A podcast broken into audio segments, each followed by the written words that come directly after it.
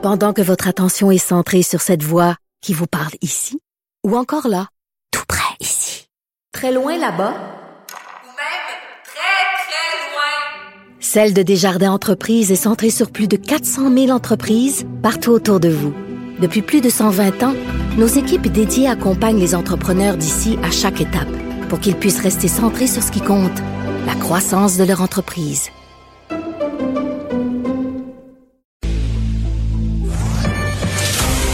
Remède à la désinformation. Mario Dumont et Vincent Dessureau. Cube Radio. Alors, pour parler du discours qu'a prononcé euh, le, le, président Macron il y a quelques minutes, discours à la nation, Rachel Binas, journaliste indépendance en France, collabore notamment au magazine Marianne et l'Express. Madame Binas, bonjour. Bonsoir. Euh, bonjour. Euh, ouais, vous, c'est le soir, bonjour. effectivement. Vous êtes cinq heures devant nous. Ben, Parlez-nous un peu de la de l'atmosphère générale que crée le, le discours du président. Euh, une atmosphère particulière. Alors, pour tout vous dire, euh, la rumeur euh, circulait déjà depuis quelques jours et les Français s'attendaient à ça, c'est-à-dire ils s'attendaient au confinement, euh, puisque ça a été voilà la, la, teneur même du, du, discours. Cette annonce, cette annonce d'un nouveau confinement après celui qu'on a vécu, qu'on a traversé au mois de mars-avril, pour une durée assez longue, puisqu'il commencera vendredi et s'étendra jusqu'au 1er décembre. Euh, quelques aménagements par rapport à ce qu'on a connu en mars-avril, mais, euh, mais toujours cette espèce de, schizophrénie, si je puis dire, ce tiraillement entre euh, l'enjeu sanitaire et les enjeux économiques. Ouais, ouais. Euh, ça ressemble, je vous dire que le résultat final ressemble à ce qu'on vit au Québec depuis déjà 28 jours, c'est-à-dire euh, le confinement, mais avec un effort pour garder ouvertes les écoles. Là, les, les, parallèles sont assez faciles à faire.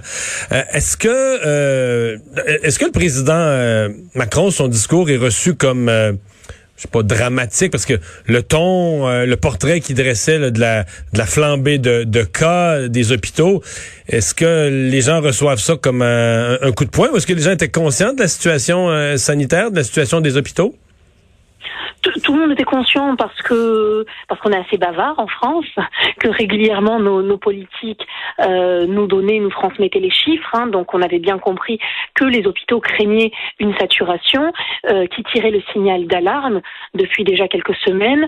Le nombre de cas euh, était important. Il faut dire aussi qu'en France on teste beaucoup. Hein, on est l'un des pays européens qui testons le plus. Donc c'est aussi pour ça qu'on a des chiffres à certains égards qui peuvent être élevés.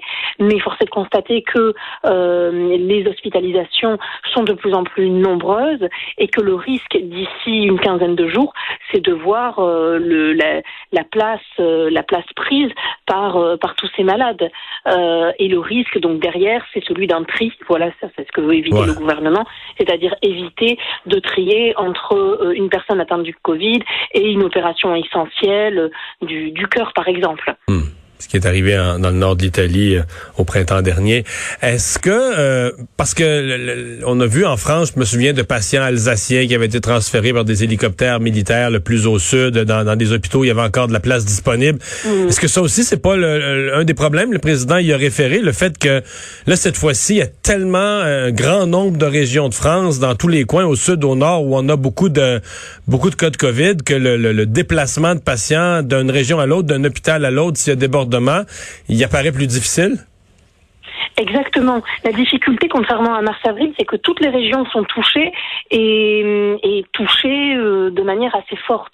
Donc on sait que le transfert sera possible, mais il sera beaucoup moins facile qu'il ne l'a été au mois de mars-avril. Euh, et que voilà, la, la capacité française euh, arrive un petit peu, arrive un petit peu à terme. Donc, donc en effet, le confinement, en réalité, c'est pas tant euh, pour éviter euh, le, le, nombre de morts qui en soi difficilement évitable, mais c'est éviter tout simplement que les hôpitaux soient complètement saturés et puis une possible paralysie de l'économie ou en tout cas de, voilà de, de, de la machine France, si je puis dire, puisque si dans les entreprises vous avez 40-50% ou plus de gens qui se mettent en arrêt maladie parce qu'ils sont touchés, euh, il sera bien plus difficile de faire fonctionner les usines ou, ouais. ou même les, les, les centrales. Ouais. Euh, Parlez-moi de, de ce qu'il y aura comme opposition, parce qu'à nulle part euh, ces mouvements-là se font sans avoir une euh, sans avoir une, une certaine opposition. Le bon, euh, d'abord, je, comprends que le président Macron a essayé d'obtenir une espèce d'accord, une espèce d'union sacrée avec les les autres formations politiques, les autres partis politiques. Au dernier moment, ça n'a pas été possible. Euh, Est-ce qu'il y aura une forte opposition, à la fois dans le politique et dans la, la société? Non, non, je pense pas cette fois. En fait, l'opposition, elle est surtout d'un point de vue économique. C'est ça qui est soulevé. C'est-à-dire que euh, lors du premier confinement, la question qu'on se posait, c'était surtout celle des libertés, euh, de la liberté de circuler notamment. Là, cette fois-ci, l'enjeu de ce confinement, c'est euh, la question économique. Dans quelle mesure on ne va pas peut-être causer plus de mal que de bien en décidant de se confiner. C'est pour ça que le président Macron tout de suite évoqué, enfin très vite en tout cas dans son discours, à partir du moment où il a évoqué les mesures, des mesures de trésorerie pour les charges, pour les loyers, un plan spécial pour les commerçants, pour les indépendants, et, ça on sait, hein, ça va avoir un coût, euh, un coût extrêmement important, puisqu'on est un des pays du monde, je crois, qui avons le, le, plus de, mesures d'accompagnement en cette, en cette période particulière. Donc c'est un exercice d'équilibriste extrêmement compliqué. Et puis et puis la question se pose en France comme elle se pose même même au Québec. Euh, en confinement, certes, euh, les chiffres vont certainement baisser au bout de plusieurs semaines, mais ensuite, jusqu'à quand? Jusqu'à jusqu'au prochain pic? Ouais. euh, jusqu'à l'apparition d'un vaccin. Donc c'est quoi? On va on va passer comme ça de, de confinement en confinement jusqu'à un vaccin avec le coût économique que ça représente? C'est une question qu'il faut se poser. Ouais. Est-ce que les Français sont, sont prêts ou envisagent de passer euh, des parce que là bon on le fait pour une période limitée, mais est-ce qu'on est prêt ou est-ce qu'on est pessimiste quant au, risque que cette période soit soit renouvelée à répétition? Pour le moment, on ne se pose pas la question. Euh, pour tout vous dire, là, l'enjeu, c'est celui de Noël, des courses de Noël. Ouais. Euh, on sait que ça va durer jusqu'au 1er décembre. Euh, certains aussi craignent justement bah, que les, les commerçants euh, perdent énormément dans cette bataille et que les grands gagnants soient euh, notamment euh, les GAFAM, les, les, Ouais. les, les grands grands sites en ligne. Hein. On n'a pas besoin de, de les citer, il a besoin de leur faire plus de publicité. Euh, mais c'est surtout cette crainte et puis et puis aussi du, du confinement. Alors ça, on en parle un petit peu moins, euh, peut-être parce que c'est un sujet un peu plus sensible, c'est-à-dire bah, du, du le fait d'être euh, d'être euh, chez soi avec soi, si je puis dire, Ouais. euh, de pouvoir demeurer au repos dans une chambre, comme disait Pascal. Et ça, c'est aussi la difficulté euh, dans une société qui est pas propre à la France, hein, où ben, on, on aime à se divertir, où en fait la consommation est, est devenue le, le nouveau le nouveau graal, le nouveau moteur euh, des, populations. Euh, il y a aussi cette crainte-là d'être seul avec soi-même et, de s'angoisser face à eux-mêmes, euh, parce que le président a, été clair. Hein, certes, l'activité sera plus intense qu'au printemps, on va favoriser le télétravail. Euh, les institutions publiques fonctionneront, etc. Mais à nouveau, pour sortir, il nous faudra une attestation.